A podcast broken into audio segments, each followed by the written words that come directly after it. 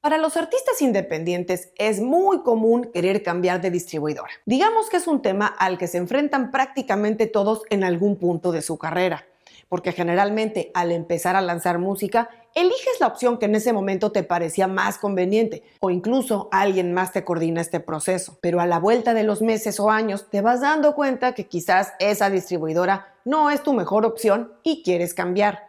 No te preocupes, nunca es tarde, pero hay que tener en cuenta varias cosas importantes para hacer bien este proceso de cambio e idealmente no perder tu número de reproducciones o streams. Si estás en este punto, seguro que este programa te va a servir porque te voy a dar los cinco pasos clave que hay que tener en mente para navegar este proceso de cambio sano y salvo.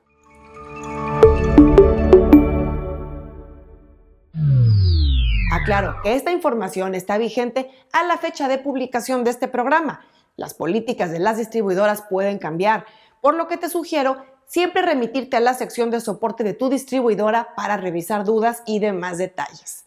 Comencemos con el primer factor a tener en cuenta cuando vas a cambiar de distribuidora. Revisar periodo de exclusividad. Antes de empezar a coordinar el proceso de cambio, necesitas revisar los términos y condiciones de la distribuidora donde tienes actualmente tu música, ya que puede haber periodos de exclusividad forzosos, generalmente de un año para cada canción álbum o EP que subas. Así es que si no ha vencido este plazo, solo podrías ir sacando la música que ya rebasó ese año, porque el plazo corre para cada lanzamiento, no a partir de que abriste la cuenta. Dicho eso, y si ya técnicamente calificas para llevarte tu música a una distribuidora nueva, la segunda cosa que tienes que contemplar es reunir toda la información y archivos originales. Con esto me refiero a todos los créditos, códigos y datos que vas a necesitar a la hora de mover tu música. Y en cuanto a la información, la que necesitarás es principalmente los códigos ISRC, que son los códigos identificativos únicos de cada canción, que se generan automáticamente en la distribuidora donde publicaste tu música originalmente. Si entras a tu cuenta podrás acceder a esos códigos que son una combinación de letras y números.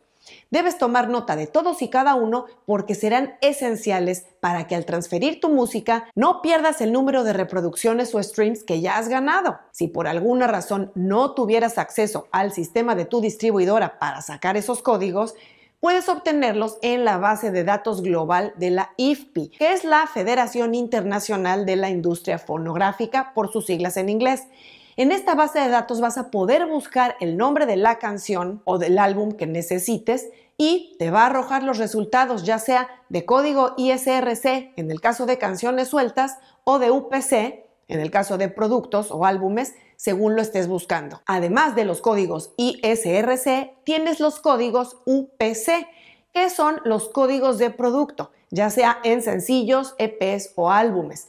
También te aconsejo tomar nota para usar los mismos. Si estos no los tuvieras, no son esenciales para el proceso, como lo son los ISRC. Otro dato importante que tienes que tener son los nombres de los sencillos, EPs o álbumes. Debes tomar nota de cómo aparecen los nombres de cada canción o álbum a fin de que puedas usar los mismos. Si hubiera discrepancias significativas, podrías tener demoras o problemas en el proceso. Otro dato que hay que tener son los nombres y links de los artistas involucrados. Es importante que al cambiar tu música uses exactamente el mismo nombre de artista o artistas que tiene el track. E incluso debes tener el link y los perfiles de Spotify y Apple Music al menos, a fin de que al cargar la música en la distribuidora nueva puedas elegir el perfil correcto de artista y evites que se genere un perfil duplicado. Hay que tener también a mano los créditos autorales y de productor. Deberás tener esta información completa para que puedas ingresar lo mismo en el registro nuevo de tu música Contempla también los créditos de productor, que aunque no son obligatorios, es muy recomendable incluirlos. Recuerda que al programar tu música en la distribuidora nueva, puedes actualizar o completar créditos que estaban faltando. Muy importante también, archivos de audio y portada. Debes tener los masters o archivos originales de audio, así como las portadas en la mínima resolución necesaria que suele ser 3000 por 3000 píxeles. Revisa en tu distribuidora nueva las especificaciones técnicas, porque podrían variar respecto a lo que tienes de la anterior. Si fueras a cambiar portada por una de mejor resolución o cualquier ajuste que sea necesario, esta es tu oportunidad. Fecha de lanzamiento original. Apunta también antes de dar de baja tu música cuál fue la fecha de lanzamiento original de ese sencillo o álbum a fin de que puedas usar la misma y mantengas coherencia con tus fechas de publicación de música. No quieres que tus sencillos viejos aparezcan ahora como nuevos lanzamientos en las plataformas, ¿verdad? Y ya que tienes toda esa información, lo siguiente es Sube la música con tu nuevo distribuidor. Ahora ya deberás subir la música al sistema de la nueva distribuidora que has elegido.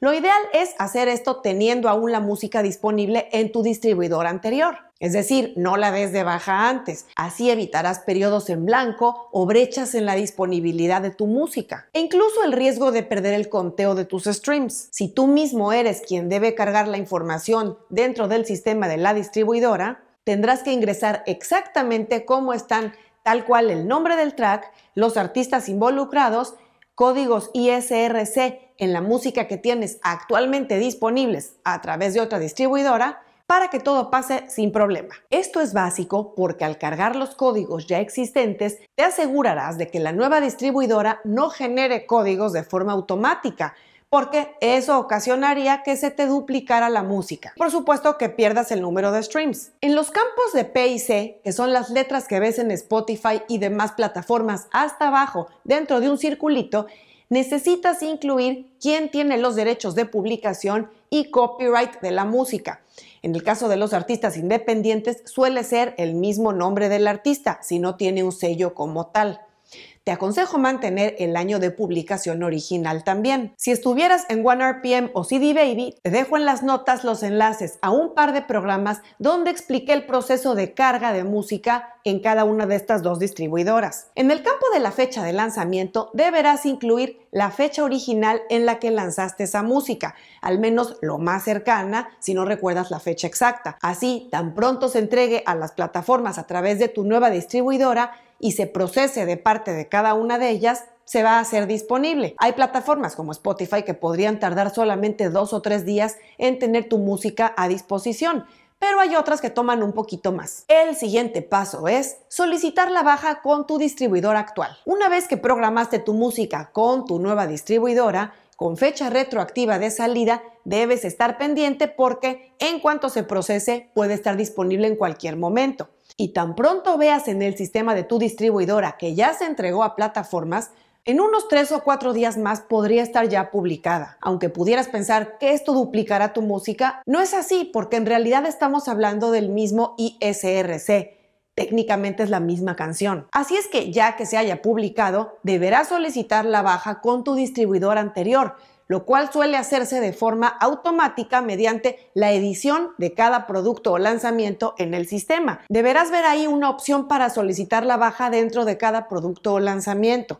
Si no vieras esa opción, envía un mensaje a soporte técnico solicitándola. Deberás asegurarte en los siguientes días que efectivamente tu distribuidora anterior procesó la baja. De lo contrario, corres el riesgo de que se mande un reclamo de copyright a la distribuidora nueva. Y eso te puede traer problemas con ellos. Precisamente por eso, algunas distribuidoras como OneRPM te podrían pedir dar de baja primero la canción en la distribuidora actual antes de subirla con ellos. De ser así, no tendrás otra opción, pero tampoco es problema si haces la baja y la alta de forma inmediata para que se haga el match de esos códigos ISRC y no pierdas tus conteos. Y finalmente debes considerar el proceso de ajuste en los pagos. Tu distribuidora anterior podría seguir pagándote regalías remanentes durante dos o incluso tres meses después de que diste la baja, si es que las plataformas o sociedades autorales hacen pagos con esa demora y en tu distribuidora nueva tampoco esperes ver pagos al mes siguiente de tu alta. Usualmente pueden tardar hasta 90 días en empezarte a reportar pagos,